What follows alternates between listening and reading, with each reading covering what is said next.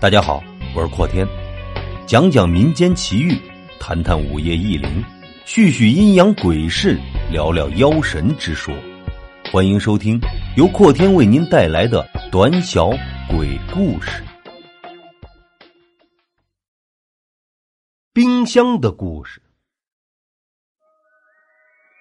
故事发生在天津，一位老太太搬入一间传统的平房。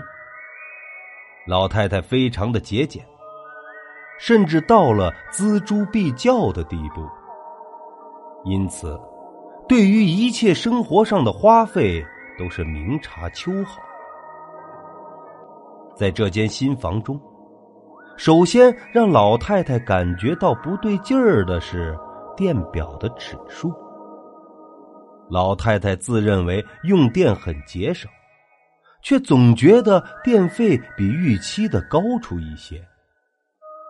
有一天，老太太决定关闭家中所有的电源，搬入儿子及儿媳妇家暂住一个星期，以检视电表有何变化。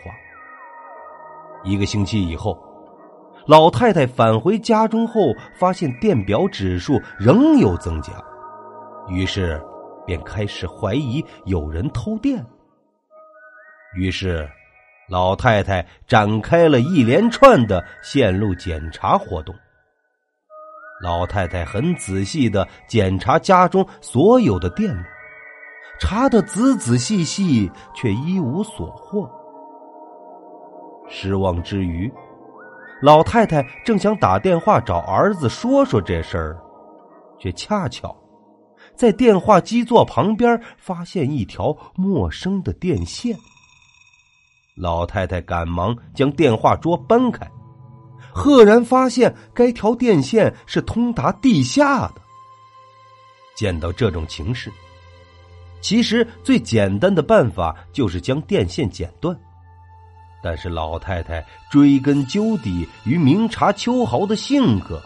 促使他聘请若干个挖土工人挖开地面，以探究电线究竟通到何处。